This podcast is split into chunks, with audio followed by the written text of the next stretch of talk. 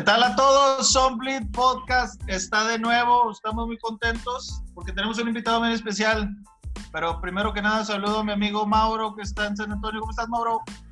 Muy bien, gracias a Dios. Contento de volver a platicar con ustedes de fútbol. Ya saben, otro episodio, otra división y con, con mucha información importante. Sergio, ¿cómo estás? ¿Qué amigo? ¿Cómo estás, Rosita? Buenas tardes, noches para los que nos escuchan. Episodio 14 de Zone Blitz Podcast. Y como lo menciona el buen homie, invitado de lujo. De lujo el día de hoy tenemos aquí en, en este episodio. Aprovecho para saludar a, a, mi coach Mauro, la ciudad de San Antonio, al homie allá en la comarca lagunera y nuestro invitado especial que también es de la comarca lagunera y gran, gran conocedor del, del fútbol, este, pues en todas sus categorías, diría yo. Es una enciclopedia del fútbol y es una persona muy conocida allá en la laguna y pues vamos a, darle la palabra a mi querido homie para que lo presente.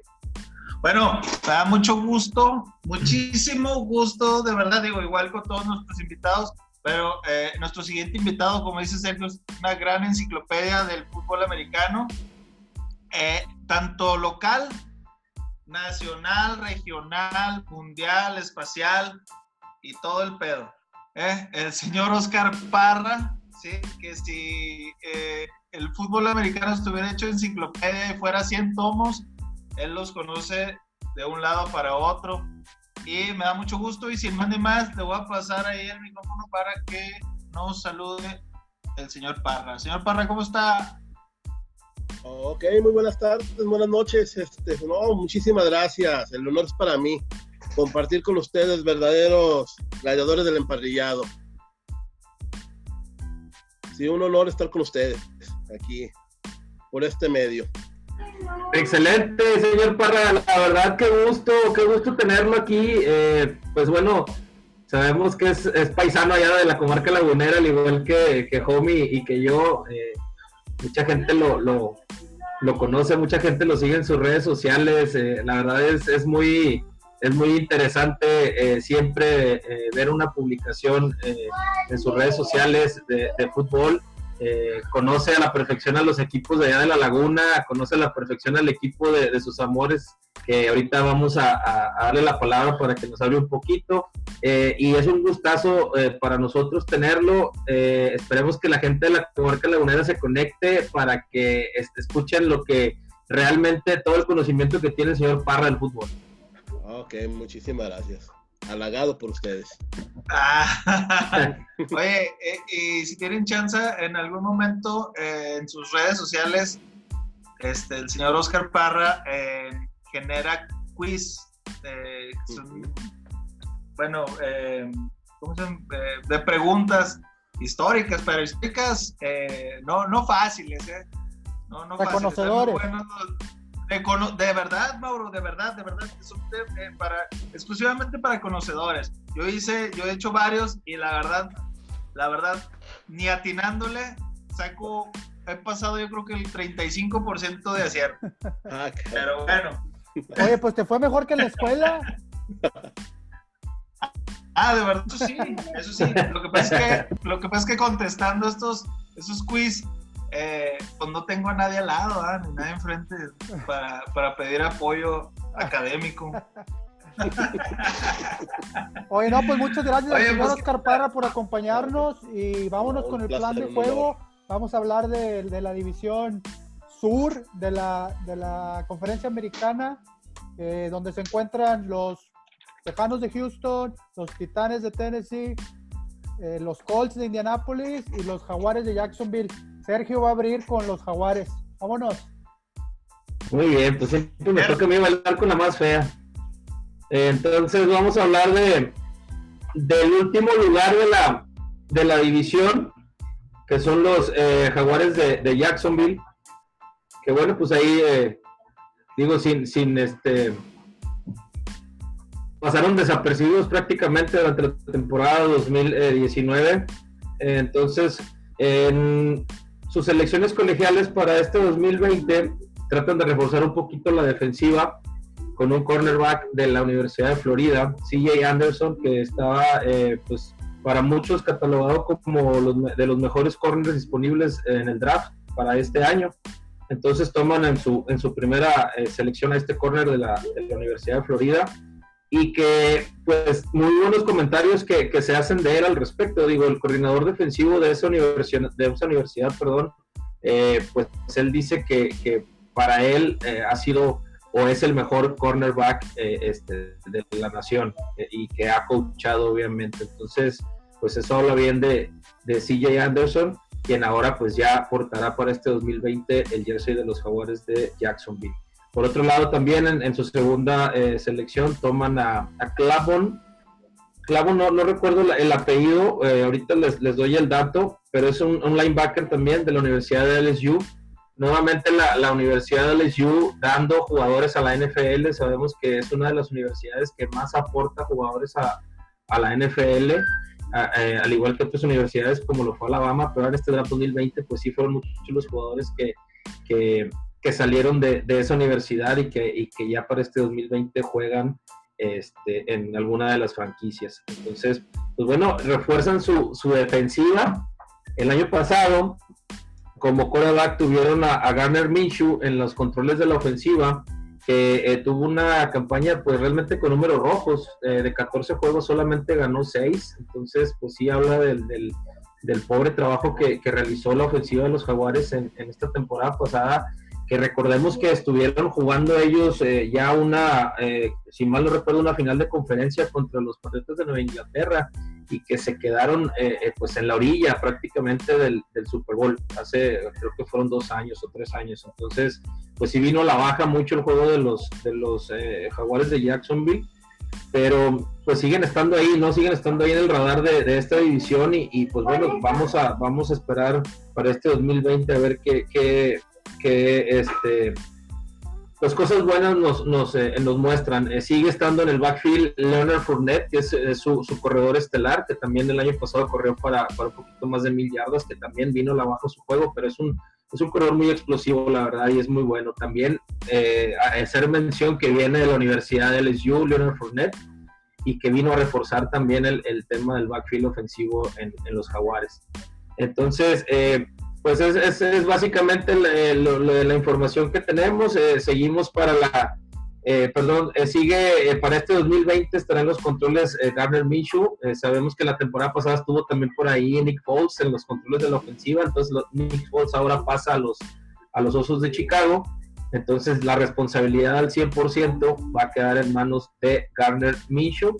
En el episodio pasado les mencionaba que Jacksonville era uno de los, de los equipos que todavía tenía duda de, de si iba a iniciar con Minshew la temporada 2020 y que había posibilidades de que, de que Cam Newton, mencionábamos en, la, en una de las noticias eh, en, el episodio anterior, eh, que podía estar dentro del, del, de la plantilla de los jugadores de Jacksonville, ya lo hicieron oficial, entonces Garner Minshew va a ser el, el coreback titular para este, para este 2020 con los jaguares de Jacksonville. Eh, digo, la verdad, eh, yo creo que esa, esa división, eh, creo que los Titanes van a seguir ahí estando en, en, la cima y los que pudieran de alguna manera estar ahí también peleándola, pues son los Texans. Yo creo que los Colts y los Jaguares todavía tienen, necesitan trabajar mucho para poder estar dentro de los primeros dos lugares de la división.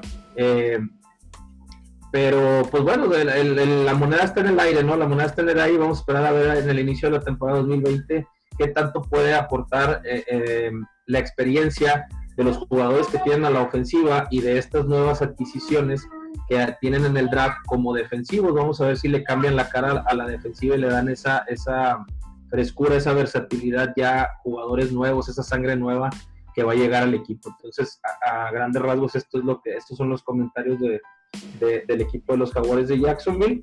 Y pues bueno, pasamos al, al siguiente equipo.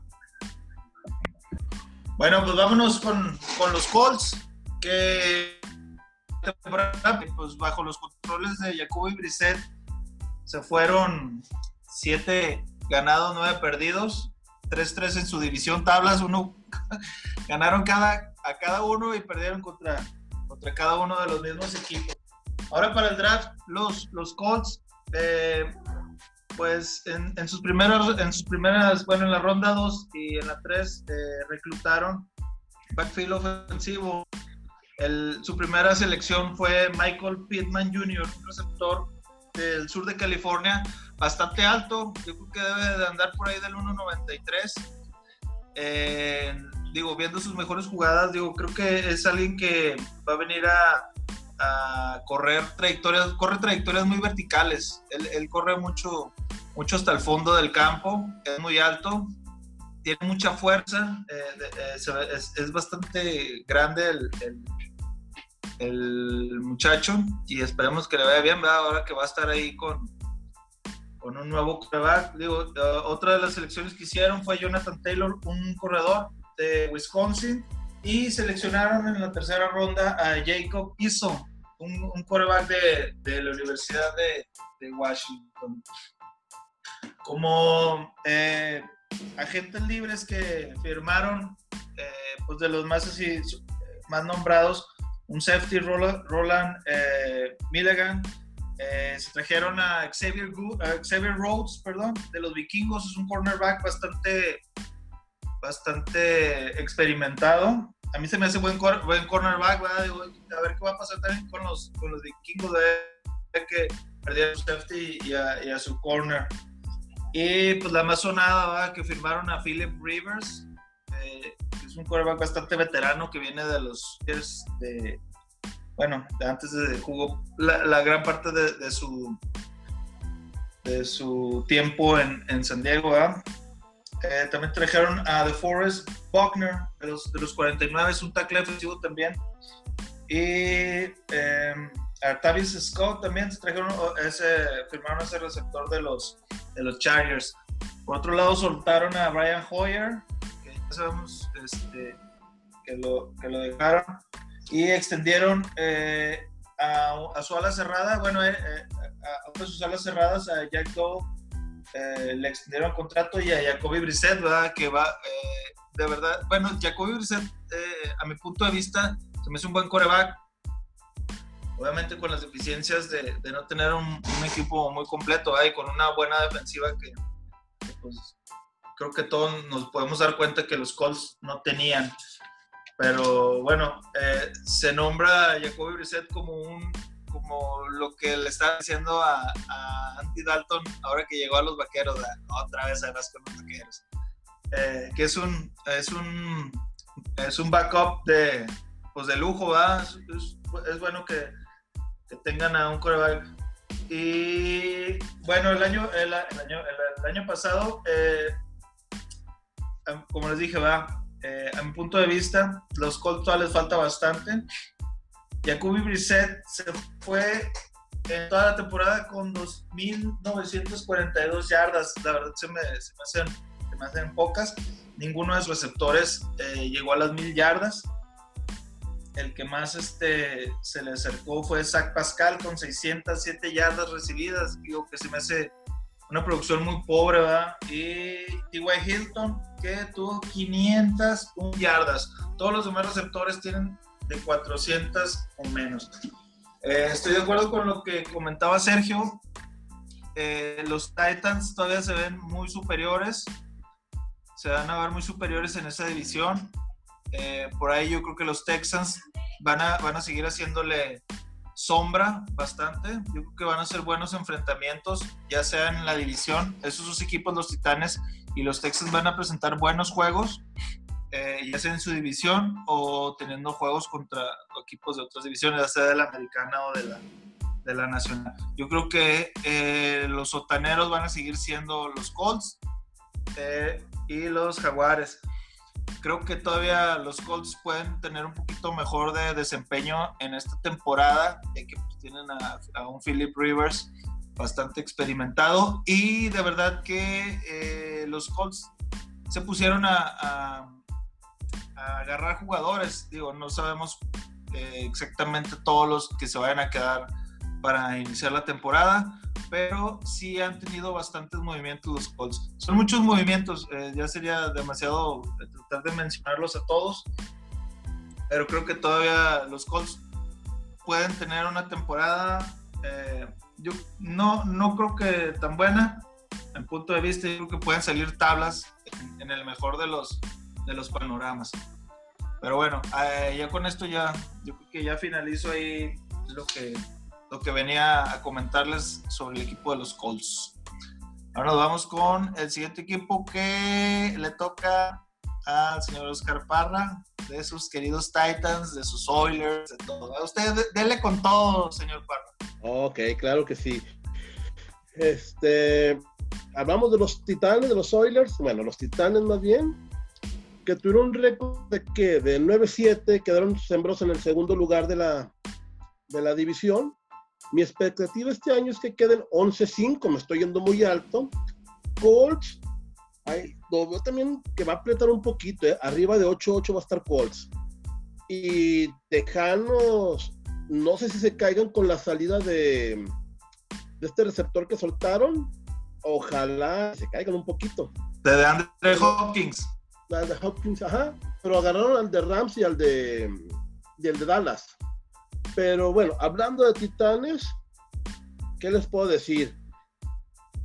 Sentimientos encontrados porque sale Marcus Mariota, un insigne de Titanes, una persona que quería mucho Titanes y pues es el negocio, es el negocio, hay que salir. Lo mismo salió Warren Moon, salió Steve McNair y la vida siguió adelante. Pero también salió Delaney Walker, el ala cerrada, que era de los principales factores en tercera oportunidad. ¿sí? Siento que se expropió un poquito, pero ahora la responsabilidad cae en Ryan Tannehill, que hay que dar el beneficio de la, el beneficio de la duda. Jugó bien, cerró bien la campaña, o sea, eh, mucha gente lo criticó, que era un desecho de Miami, lo que ustedes quieran, pero sacó al equipo, los puso donde debería poner. Eh, Titanes cerró dramáticamente tiene algo el equipo de que puede jugar contra Steelers, ganarle Steelers, que la siguiente semana recibir a Jacksonville y perder con, con Jacksonville. Eso es algo como un sabor agridulce que de repente nos deja el equipo. Esperemos que Ryan Tannehill dure toda la temporada, que no se nos vaya a lesionar, porque si se nos lesiona, ¿a quién tenemos en el backup? A Logan Woodside, que pues, no lo conocemos, quién sabe quién será él este, como todos ustedes saben, el ataque terrestre de Eric Henry va a ser el motor y como ustedes que son coaches saben que para tener un buen juego terrestre, perdón, perdón, para tener un buen juego aéreo, primero hay que establecer el juego terrestre. Es lo que le resultó a Titanes. Eh, lo critican de la manera de correr, que es el, el dumper, el camión de la basura, pero ha sido efectivo. O sea, ahí están dos temporadas con más de mil yardas, de que no se esperaban, ahí está, ahí está Derry.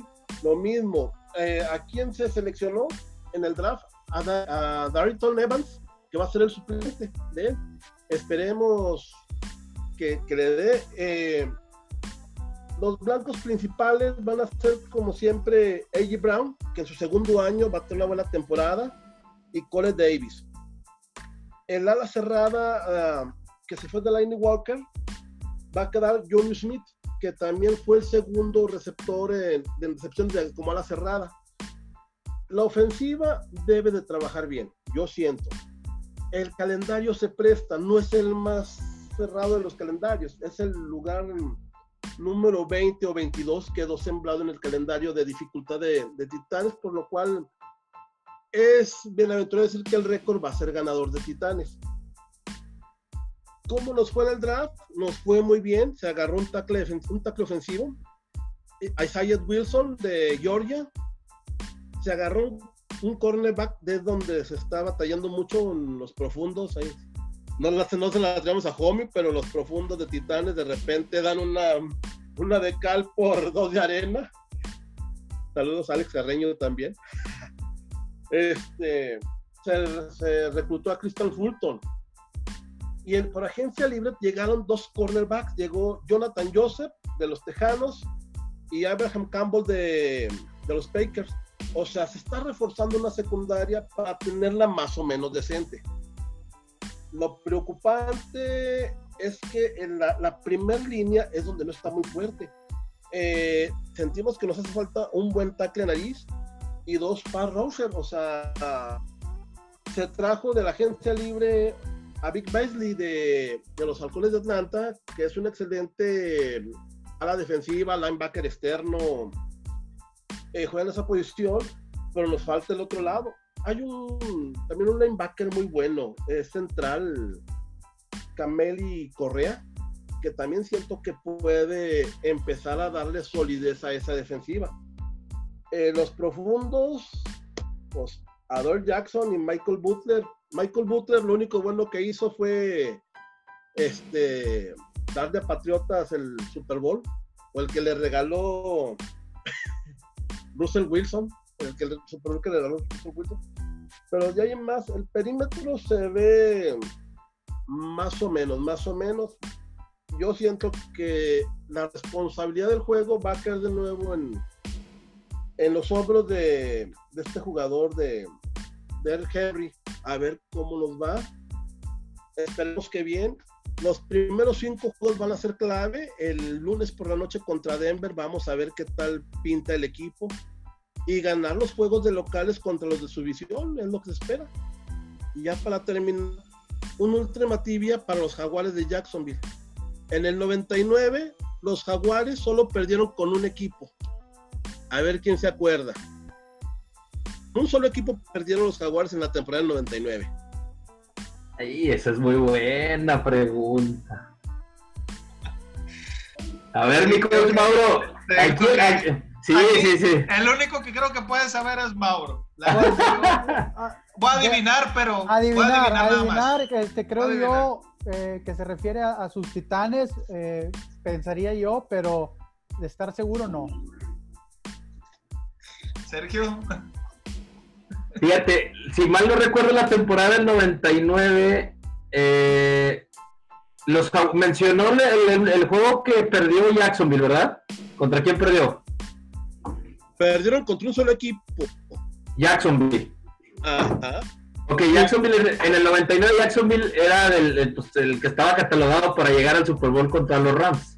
Así es. Entonces, si, Mal no, si mal no recuerdo, él perdió la final de la conferencia con los Titanes en Jacksonville. Y los dos juegos de temporada con los Titanes. Ah, ok. Y, vaya que, y vaya que ese equipo de los, de los Jaguares eh, yo creo que de los mejores equipos que había, eh, tenían una ofensiva pero impresionante. Fred, Fred Taylor de corredor, estaba Mark Brunel de, corredor, estaba Jimmy, Jimmy Smith, estaba de receptor abierto junto con Keenan McCardell. Entonces eran, era una ofensiva bastante aplastante, ¿eh? qué bárbaro. Perdieron solo tres juegos, solo perdieron tres juegos y los tres contra Titanes. Ahí está el dato. Y, aún teniendo ese potencial, ¿verdad? Porque sí está bastante pesado la ofensiva esa de, los jaguares. De los jaguares. Exactamente. Pero bueno, se toparon con sus super titanes. Así es. bueno, a ver, Mauro. Chele. Vamos con los Tejanos de Houston, campeones divisionales eh, el año pasado.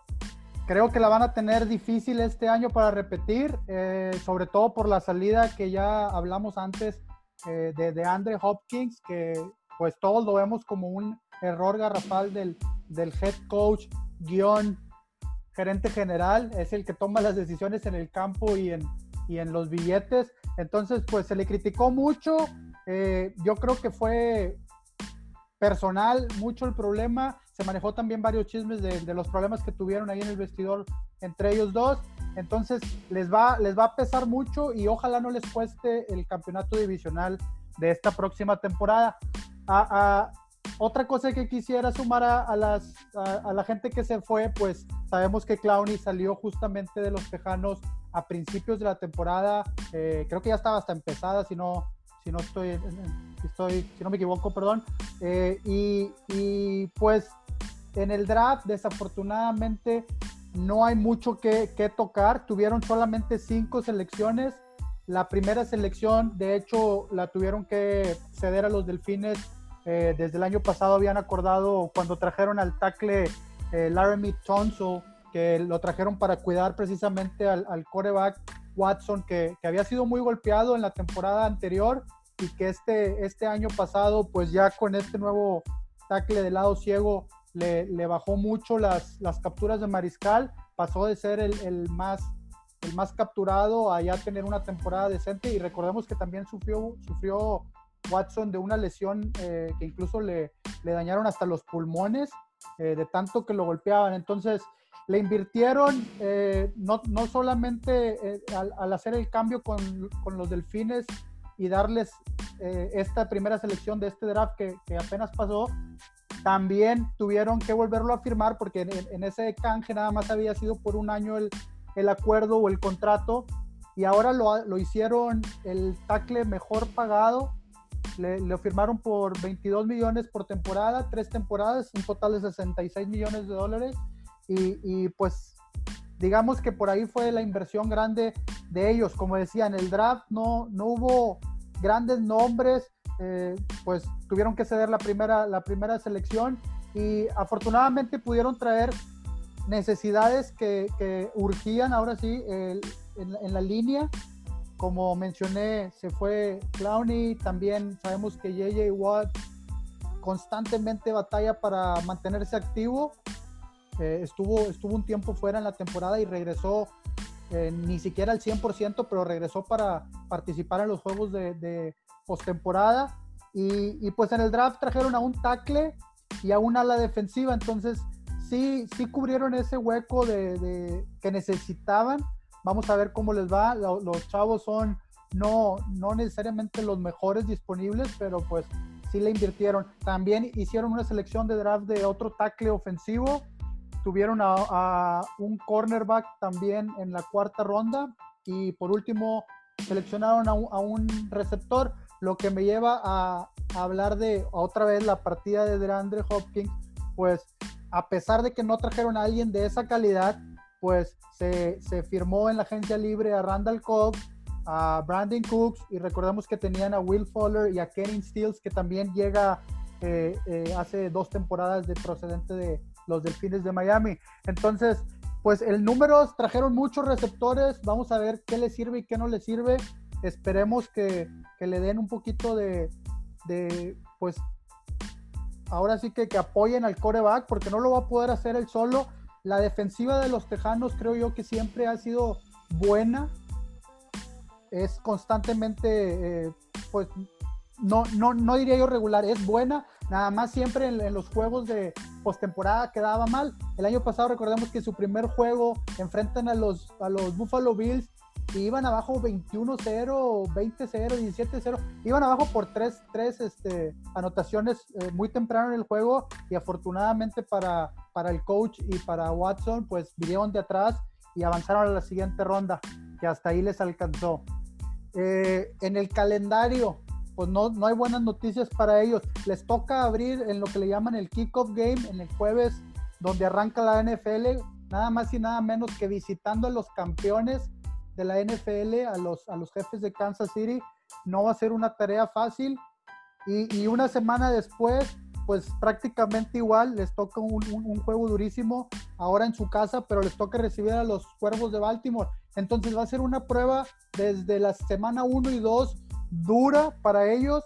Esperemos que muestren algo. Si, si no pueden ganar los dos juegos, pues queremos ver que sí tienen un equipo para competir, porque si no, creo yo que sí, la, la, división se la va a llevar fácilmente los Titanes.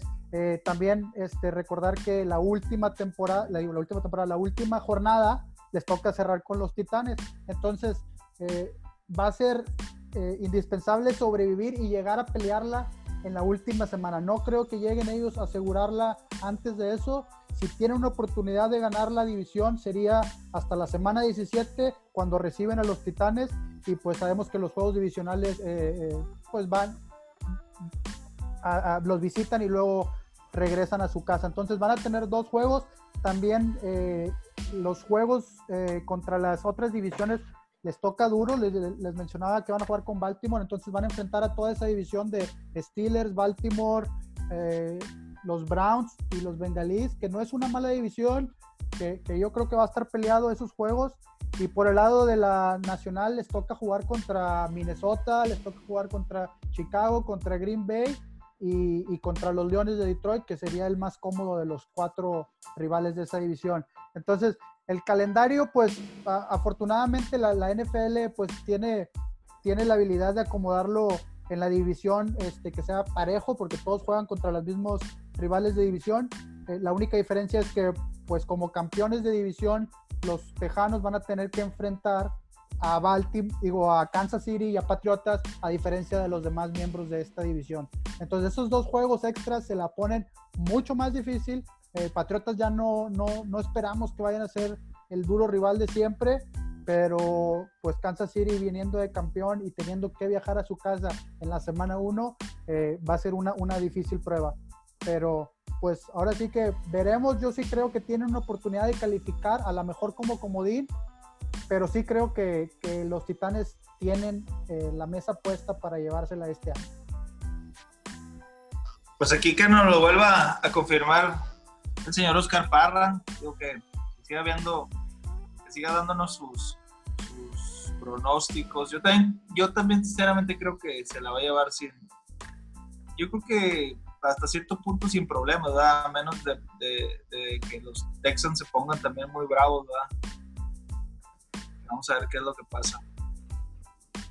Mm, yo siento que Tejanos, si scoutean bien a su coreback, las defensivas, mm, lo pueden unificar, pero yo a Tejano lo estoy viendo por un 9-7.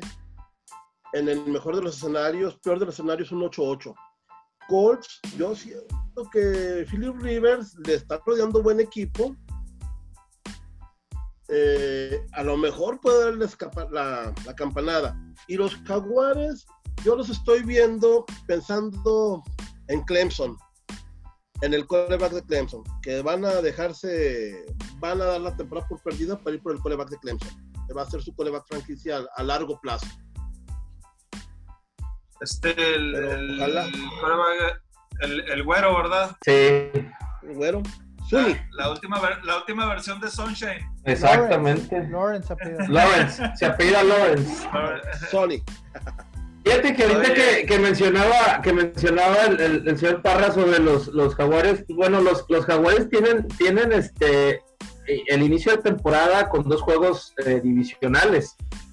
Eh, son contra los Colts, abren contra los Colts la primera semana y luego van con Titanes. Entonces va a ser, va a ser importante eh, pues que si quieren aspirar a algo en este 2020, ganen esos dos juegos de inicio, ¿no? Porque sabemos que, son contra los rivales que te enfrentas dos veces este, al año, los rivales de tu división. Entonces sí va a ser importante que si quieren aspirar a llegar al playoff, tengan, eh, empiecen ganando esos juegos. Que yo también coincido con, con, con, el señor Parra, que no creo que no, no creo que les dé para más esta temporada no los veo tan así que, que, vayan por la primera selección del draft del 2021, que vayan a quedar como el peor equipo de la NFL, pero, pero sí, no, no creo que les dé para mucho eh, eh, este 2020. Entonces, pues nada más es así como que para el, para el apunte, que sus dos primeros juegos son con rivales de su misma división. Pues sí. Oye, pero hasta eso, eh, yo creo que los Titanes la temporada pasada eh, hicieron un excelente juego contra los Ravens.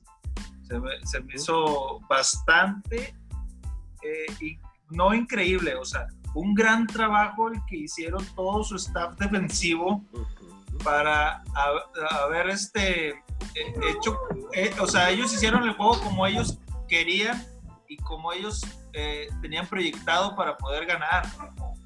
¿Qué, qué, qué, recuerdos tiene de ese juego, señor Oscar? Eh, es dramático. no me la creía. la verdad no, no me la creía. Desde Patriota yo siento que estábamos viviendo unas extras. La verdad siempre lo he sentido así. Que es un regalo jugar un juego de postemporada y de repente ganarlo, pues al siguiente juego. Vamos como clientes, pudiéramos decir, a la ciudad de Baltimore y esa primera mitad nos dio el ánimo. Yo sentía miedo de recordar el juego contra Búfalo en el 93, donde del 38 a 3 nos lo Se andaba 35 a 3, me volví a dar miedo. No, pero, no, no, pero sí, eh, se scouteó muy bien al, al Yo siento que scouteando bien a, por ejemplo, Lamar Jackson es muy elusivo. Con los scouteas bien y a lo mejor nulificas el 50% del, de la ofensiva de, de, los, de los Baltimore. Sí, sí, este, de hecho, eh, algo que quiero mencionar es, tienen a, tienen a un gran estratega defensivo como head coach, eso es bien importante, tener un head coach que, que es defensivo te, da un abanico de posibilidades para, para tener buenos números, eh, buenos récords, eh, y lo vimos precisamente con, con, los Patriotas en Inglaterra. Digo, Bill Belichick eh, toda su vida fue defensivo, entonces ahora como head coach, inclusive él también pues tenía de alguna manera el mando de la, de la defensiva de los Patriotas, y de hecho Mark Brable fue su jugador en los Patriotas, entonces eh, pues de eso habla del buen trabajo del coach Bravel en los Titanes, que pudo eh, anular prácticamente a Lamar Jackson en el, en el, en el juego contra los, contra los Ravens y que sin duda creo que en el 2020, pues digo, va a ser el mismo trabajo y, y, ahí van a estar los titanes. Digo, los titanes nuevamente van a estar ahí en el playoff, pero sí es importante eh, y es creo yo una de las, de las ventajas que pudieran tener eh, los Titanes, tener a un coach eh, netamente defensivo. Sí, eso a ver, que, que nos dé su, su, opinión acá nuestro experto. Y si no que me contradiga el coach Mauro, si no que me contradiga el coach no, Mauro. No, no, si ustedes saben bien. ahorita, ahorita que nos ponga en nuestro lugar de una vez, Mauro. No, ustedes saben bien que a mí me encanta la, la, la defensa y que es un tipo de, de, coach que yo creo que se asemeja a mi, a mi filosofía de, head coach, tener una buena defensa y correr la pelota. Para mí el fútbol es eso, eh, estamos acostumbrados a un nuevo fútbol, a jugar spread, a que los corebacks sean elusivos y que corran y esto y lo otro, pero Titanes nos dio una muestra de que eh, esa fórmula sigue funcionando eh, los, los Seahawks es otro equipo que juega muy similar, juegan a defenderte, a correr la bola y obviamente sí van a pasar, son profesionales y, va a llegar el punto en que lo tengan que hacer. De hecho, creo que en esta temporada eh, va a ser mucho más difícil para, para Henry llevarse el título de, de, yardas por tierra, puesto que los, los otros equipos ya lo van a tener más escauteado, ya van a saber un poquito este, cómo parar la, la carrera y, y pues pensando como un coach, ¿qué vas a decir? Pues gáname por aire, te, te paro a Henry y vamos a ver que me gane Tannehill. Le pones la, la, ahora sí que, que, el trabajo duro al coreback y lo forzas a cometer a lo mejor un error, que es por donde le veo yo eh, a lo mejor los puntos débiles al equipo de Titanes, pero aún así creo que les alcanza para playoff y para más de una ronda. Eh, veremos si, si ganan suficientes juegos para tener una semana bye y para recibir, que eso sería clave, porque en esta pasada temporada como comodines pues les tocó estar visitándolos a todos y sabemos que no es nada fácil hacer esto. Han sido muy pocos los equipos que han logrado llegar hasta el Super Bowl eh, haciéndola de, comodines. Que yo recuerde, creo que los Gigantes y los Steelers hace, hace miles ya. Eh, este, y, y como le digo, va a ser importante que ganen suficientes juegos y que aseguren por lo menos recibir el primer juego eh, en, su casa. Fíjate que ahora estaba viendo, me salió por ahí una publicación de las 10 jugadas más increíbles de la NFL. Me salieron varias, sí estaban nice. Pero fíjate que me puse triste porque no vi el autopase de anotación de Marcus Mariota en, esa selección. ¿Qué, qué, ¿Qué pensó usted, señor Parra, cuando vio esa jugada tan magnífica. Contra Kansas, fue contra Kansas. Contra este, Kansas. Contra Kansas, no. Eh, me remontó a ver Steve Jones, también Steve Jones lo llegó a hacer. Eh, todas las herramientas que tiene un buen coreback, o sea, que nunca cierra los caminos. Eh, volvemos al mismo, al mismo, tema, las defensivas juegan un papel fundamental y los head coach, a lo mejor estoy mal, pero los mejores coaches son defensivos, desde mi punto de vista. O linieros, o linieros ofensivos también tienen otra visión. Me gustan mucho los coaches que sean defensivos y los linieros ofensivos.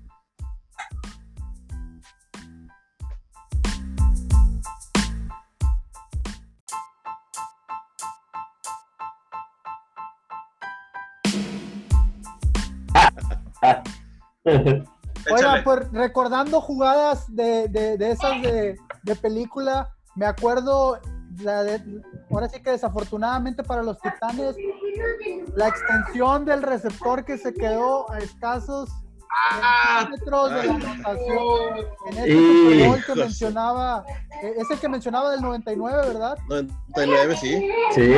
Contra los Rams. Me acuerdo el, el, Super Bowl titulado The Greatest Show on Turf. Era, era una ofensiva muy explosiva la que tenían los Rams, pero se mantuvieron en el juego todo el tiempo y, sobre todo todos nos vamos a acordar de ese final. Sí, no, pero no, no, no.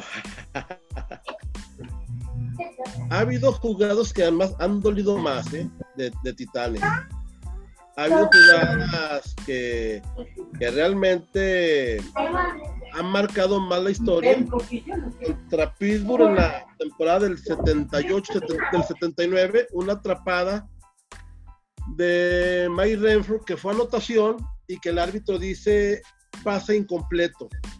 Esa marcó, era el juego de campeonato del, de la temporada, esa dolió más.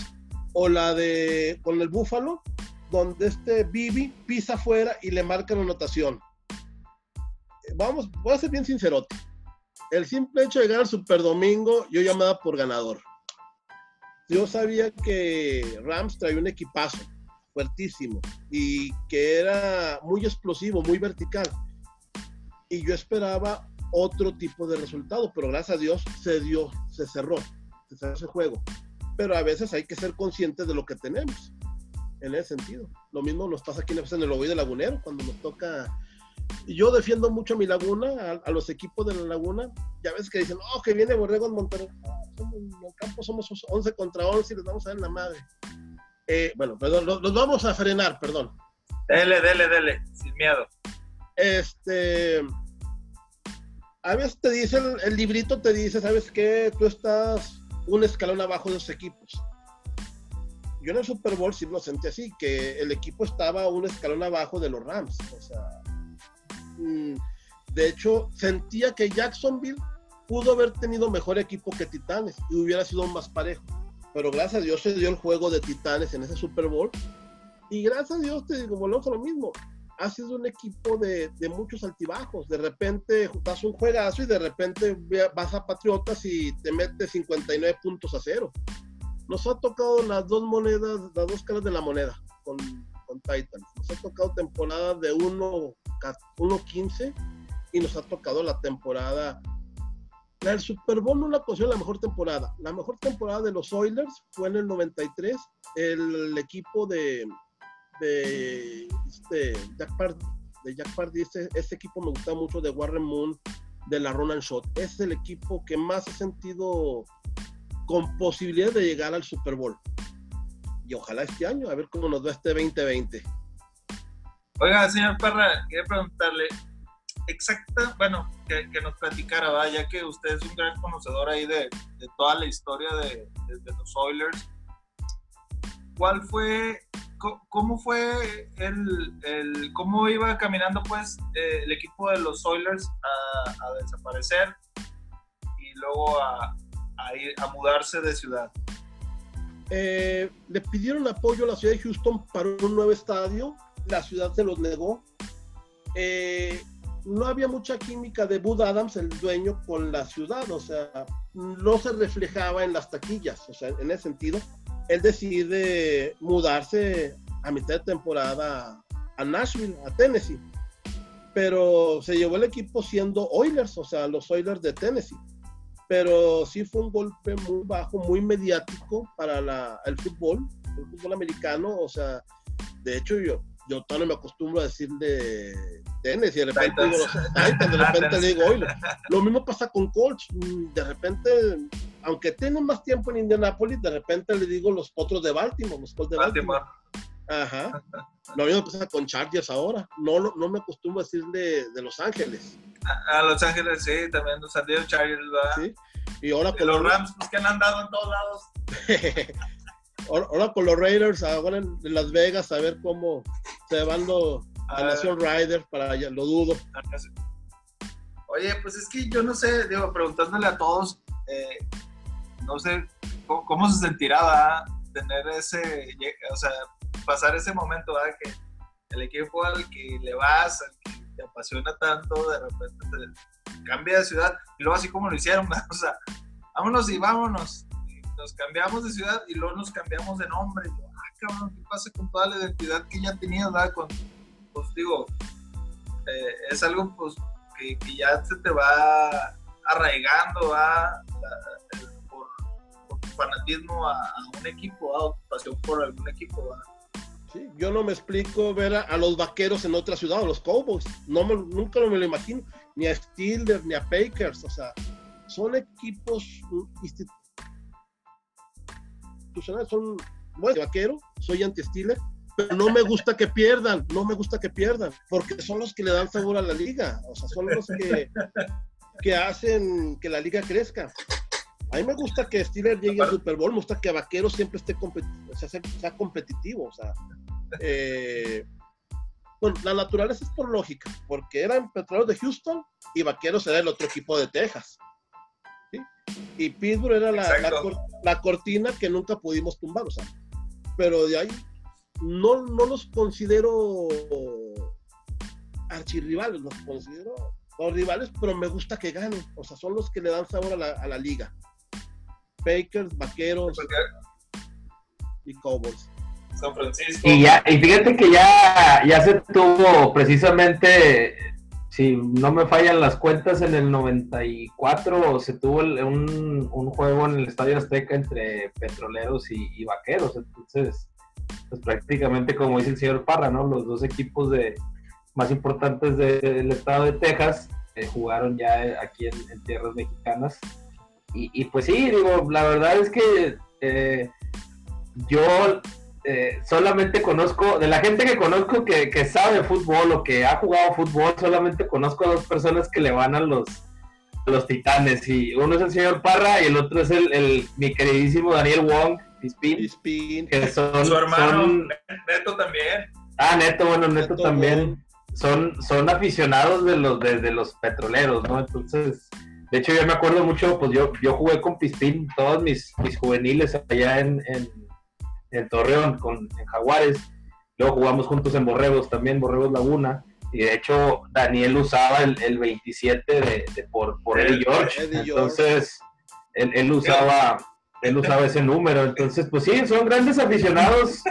Los de los pocos aficionados de Hueso Colorado que realmente conozco y que le van a los desde los petroleros, ¿no? Oye, y eso que, que Daniel con, con Eddie George, eh, hay una diferencia como de 170 centímetros. No, no, como, como, 3 metros de altura de diferencia. oye, oye, este, fíjate que hablando ahorita de, de los tres este, aficionados a los Titans, que, que, como tú dices, yo también conozco, creo que, que no conozco a nadie más, pero bueno al rato va a salir. Yo también le voy a los Titans. El señor Parra, un total conocedor, ¿verdad? Y lo, Daniel Wong es apasionado. Él es apasionado con su equipo, se, enojó. De hecho, la temporada pasada, ya no le voy a los titanes, ahora posteó. Y, como siempre quedó, siempre hay un post o un tweet que se queda ahí para recordarte. Ya no le voy a los titanes, ya le voy a los 49. pues total, que pasan los titanes. No, ya le voy. Bueno, ya sabíamos que no iba a dejar de ir a los titanes. Neto también conoce y Neto también es antivaquero. Neto es, eh, a la hora de, tener así pláticas con él, es, hiriente, así es de, te, encuentra en dónde darte para que te cales machín lo que te está diciendo, y más hablando de los cabos. Bueno, yo eh, eh, llegado, ha llegado así el, la cosa que le digo, bueno, no, no quiero hablar contigo de fútbol, o hablamos de fútbol, pero no, no quiero que tú hables de los vaqueros y yo no voy a decir nada de los titanes. Hablando de Pispín, no sé si te acuerdas, homie, en el playoff contra Águilas de Chihuahua, no usó el número 27, usó el número 34. Y me dice, señor Parra, ¿sabe de quién es este número? Le digo, de Neto. No, de Air Campbell. O sea, Campbell. Ah, ¿sí? No, pues sí, es de hueso colorado mi Pispín de, de los Oilers. Sí, ya sé, digo, también así cada cosa que, que, si vamos a jugar tocho, que si vamos a jugar arena, que si vamos a jugar softball o tal. ¿Cómo este, siempre piensan? El equipo se va a llamar los petroleros del destino. Sí, sí, sí. Oh, mi Dani, Mi Dani Wong, un, saludote, le mando un abrazo enorme. Hacemos aquí la, mención especial al, buen Pispín. Ahí lo vamos a, lo vamos a postear, a, tallar ahí en la, en la, en la, publicación del, podcast, porque, pues sí, sí, la verdad es, es, todo un personaje en la laguna, en el fútbol de la laguna. Este, lo recuerdo con mucho cariño, un excelente jugador, al igual que su hermano Neto Wong. Entonces son, son familia netamente 100% eh, de fútbol americano, desde los, su, su, señor padre, sus tíos, todo el mundo, primos, el, buen Juan Wong, que, que, también manda un saludote, para mí el mejor receptor de la laguna y uno de los mejores y uno de los mejores receptores de México. No, no, no, pues la verdad, digo, ahí están, las, ahí están los números, ahí están los números, están las estadísticas, ¿no? un saludote para toda la familia Wong. Bueno, ve que Sergio se acaba de poner las rodilleras. ah, no te creas, Juan Fíjate que Juan y yo tenemos la, la, coincidencia que nacimos el mismo día y el mismo año. Tenemos exactamente la, la misma edad. Siempre me tocó jugar contra él, cabrón. Cuando él jugaba en Jaguar, yo jugaba en Gigante, siempre me ganaba. Y lo llevamos a, a la juvenil y también me tocaba, pues a mí en, ese, en ese tiempo pasaron, cuando pasaron a la defensiva y luego competir contra él, cabrón, no, o sea, la juvenil y luego intermedia, luego liga no, ya, ya lo tenía soñado, no, pero muy buena, buena persona. Oigan, muchachos, algo más que quieran este, mencionar ya para, para poder despedirnos y no hacer tan largo esto. No, pues nada. No. Dele, dele, señor Parra, dele, dele, adelante. bueno. No, gracias, muchísimas gracias. Este, muchas felicidades, éxito sobre todo, y muchas gracias por promover el ovoide de, el ovoide de la NFL, pero el de la Laguna. Me encanta el programa de ustedes. Este, ahí todos los martes en la noche estamos ahí prendidos ahí para ver el podcast. Eh, me encanta mucho escucharlos. Muchas gracias, sigan adelante. Y aclarar, hay dos coaches que son también Oilers, ¿eh? Hay, hay dos coaches en la Laguna. A ver, échale. La verdad, yo no. Uno es borrego, uno es borrego. No es borrego. Eh, ¿Generación 80 para acá o 80 para atrás? ¿Como coach? Sí, como coach. o sea, estamos hablando de edad. Eh, estás del 84 hasta. Hasta todavía sigue. Sigue vigente. Ah, ya, está, ya sé quién, ya sé de quién están hablando, ese mero. No, no, no, yo la verdad no, no, no sé. Mi coach Chicle es, es petrolero. El coach es petrolero. Fíjate que. Mi coach Chicle es petrolero. Fíjate, yo, yo, digo, yo varias veces le llegué a preguntar al, coach Chicle, ay, ¿a quién le vas? No, yo no, yo le voy al fútbol. Pero no, no, no, tenía, no tenía idea, de verdad. No, no es titán. Es, es petrolero. Es petrolero. Es petrolero. Y Martín Quiñones Ah, mi, oso, mi oso Quiñones, que lo conozco desde la prepa, es petrolero y desde entonces hemos sido petroleros los dos, Martín el oso Quiñones. Ah, míralo. No, pues es que, pero es que, eh, eh, bueno, lo que pasa es que ahí en esa familia de los Quiñones, que todos son Steelers. No, no, no todos. La bueno, no todos. De Búfalo, la es de Búfalo. de Búfalo. Sí, pues, se les descarrió, pero. Se les descarrió. Eh, eh, ellos, tienen así la línea de, de ser este, acereros. Por mi coach Luis, que en paz descanse. Sí, papá. El buen coach Quillones, ¿cómo no? Sí. Oiga, bueno, eh, ya, yo ya, ya, para, ya para terminar. Oiga, bueno, qué bueno que dice eso, señor Parra. Desafortunadamente se nos acabó por las cuestiones de toda esta psicosis, pandemia, psicodelia, de enfermedad, la chingada pues se nos acabó lo que era la, juvenil única de, de que pues, afortunadamente teníamos estos dos equipos aquí representando a la Laguna, y pues lo que era la intermedia de ONEFA. Eh, nosotros estábamos muy deseosos de seguir platicando de eso. Eh, nos comentaba la semana pasada Miguel Cueto que, que a los muchachos les gustaba que que se hablara de lo que ellos estaban haciendo, ¿verdad? Y que bueno, pues sí estaban destacando y de verdad que, que no es fácil eh, competir en, en, esa, en esa categoría, ¿verdad? En esa, en esa liga de Conadec. Y la otra, señor Parra, eh, bueno, considerando lo que digan acá mis otros dos compañeros, eh, me gustaría que en algún momento más adelante pudiéramos hacer podcast y en lo que habláramos de los equipos de la laguna, de todos los que habla, señor Parra, de los cóndores, espartanos, gatos, de los borregos, todo eso, que bueno, no podemos dejar atrás porque eh, eh, ahorita todavía hay mucha gente y se ve en, las, en, la, en la liga de los de 40 y más que todavía hay mucha gente muy apasionada por el seguir jugando y dándose de cancos, pero eh, hay mucha gente que jugaron en todos los equipos, ¿verdad, señor Parra? Sí, así es, no, no, no. El fútbol americano, te digo, la Laguna en los 80 tuvo un despliegue bárbaro, muy fuerte. De repente me da lástima ver, por ejemplo, la máxima casa estudios, la UAC, un equipo con 13 jugadores, cuando yo te hablo que en la temporada del 88 eran seis equipos de facultades de la pura UAC. Eh, Borregos una planadora, pero era muy competitivo. Yo te puedo hablar de los Cheyennes del 85, quedaron campeones invictos sobre Cóndor, sobre Borregos, sobre Gatos.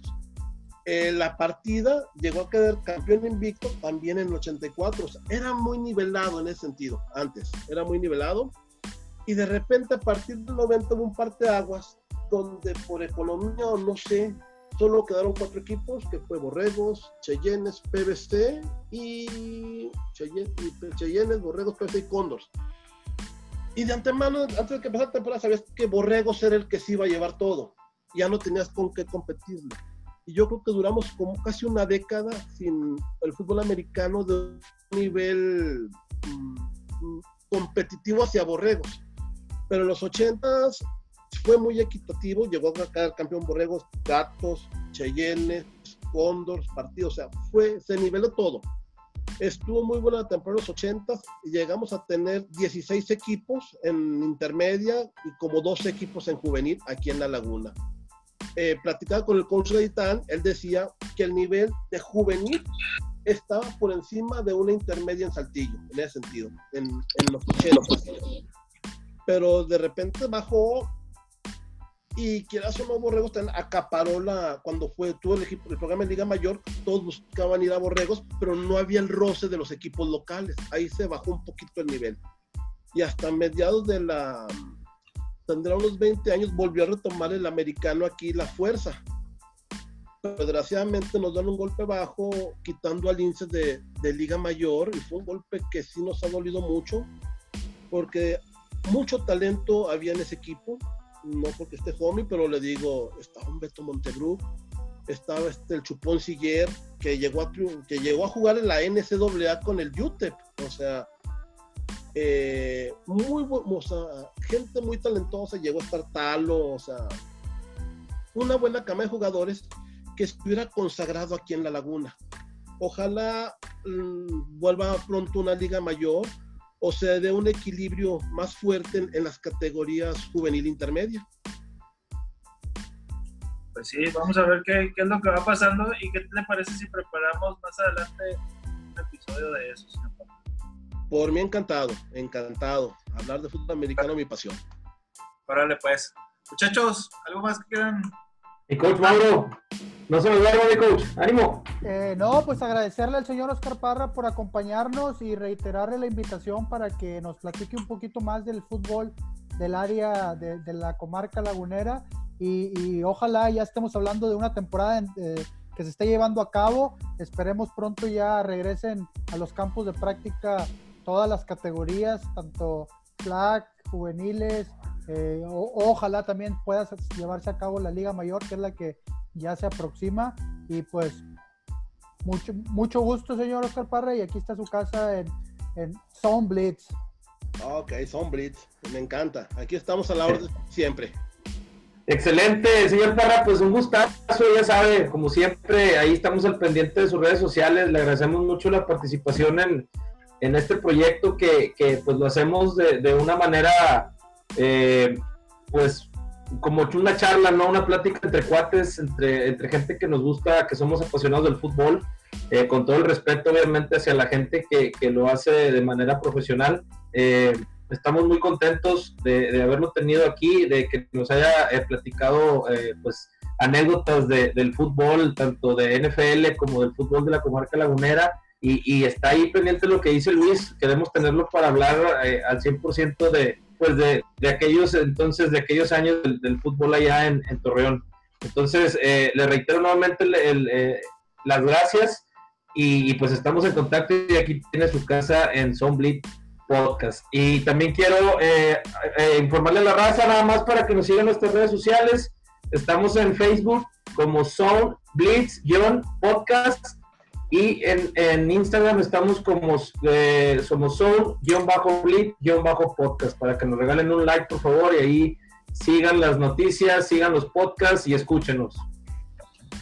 Bueno, muchas gracias, señor Parra. Ahí síganos. Sergio va a poner ahora sí la dinámica de el patrocinador de Clean Factory que se, que se nos está pasando, pero bueno, ya para no seguirle, bueno, muchas gracias a todos y nos escuchamos pronto. Muchas gracias.